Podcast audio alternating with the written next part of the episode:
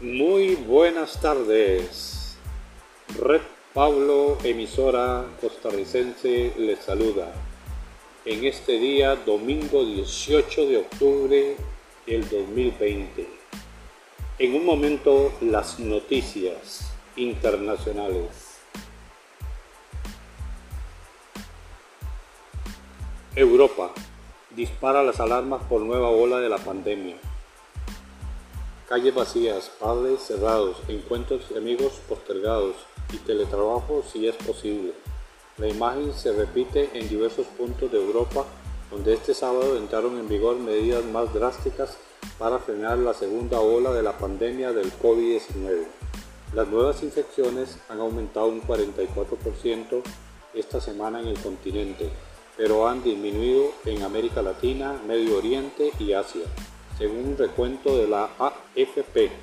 La Organización Mundial de la Salud, OMS, considera que la situación es muy preocupante en Europa, que acumula más de 28.000 muertes y casi 7,2 millones de contagios.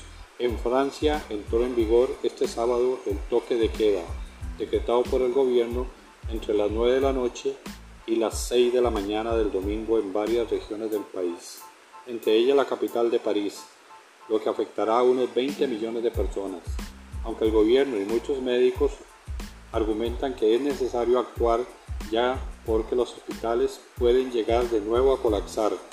Muchos propietarios de restaurantes están molestos por el golpe que sufrirán sus negocios. Cerrarán a las 9, no tendrán ningún efecto sobre el virus.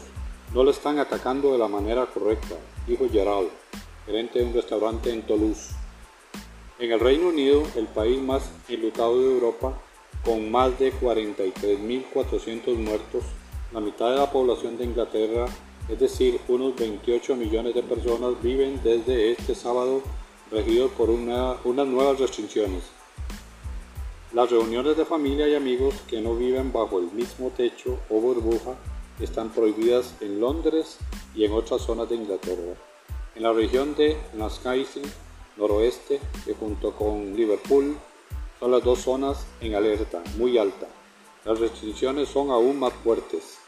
Olviden los viajes. Alemania, donde han muerto más de 9.767 personas desde que apareció el virus, era visto como ejemplo de gestión de la pandemia, pero ha registrado más de 7.830 casos y 33 muertes en 24 horas una cifra que no se vio ni siquiera en la primera ola, aunque entonces no se hacían tantas pruebas. Olviden los viajes, que no son necesarios, las aceleraciones que no son imprescindibles. Quédese en casa siempre que sea posible. Lo que sucederá en invierno, lo que sucederá en Navidad, se decirá en los días y semanas venideros, dijo este sábado la canciller alemana Angela Merkel en sus ciudadanos. En Italia, donde el viernes se superó el umbral simbólico de los 10.000 nuevos casos en 24 horas. La región de Lombardía, en el norte, principalmente foco del rebrote, cerró a partir de ayer por sus bares y restaurantes y suspendió todos los eventos deportivos. El Vaticano anuncia este sábado que se registra un caso de coronavirus en la residencia de Santa Marta, donde vive el Papa Francisco, a la espera de una vacuna. La pandemia coronavirus ha provocado al menos 1.105.691 muertes en todo el mundo y casi 40 millones de contagios. En América Latina y el Caribe la región más afectada del mundo con 377.962 fallecidos y casi 10,5 millones de contagios. El gobierno de México dijo el viernes que planteó a Estados Unidos extender hasta el 21 de noviembre las restricciones al tránsito no esencial en la frontera entre ambos países para contener el coronavirus.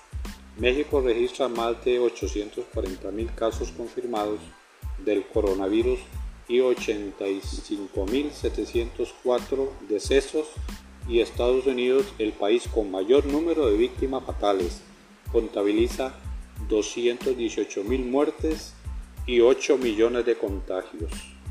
El viernes se supo de dos empresas estadounidenses Pfizer y Moderna. Esperan solicitar la aprobación de emergencia para sus vacunas a fines de noviembre.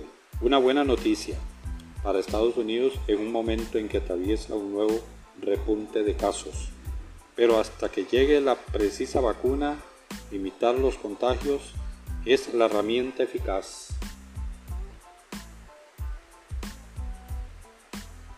Hasta aquí las noticias internacionales. Red Pablo, emisora costarricense para toda América Latina y el mundo. Se despide de ustedes.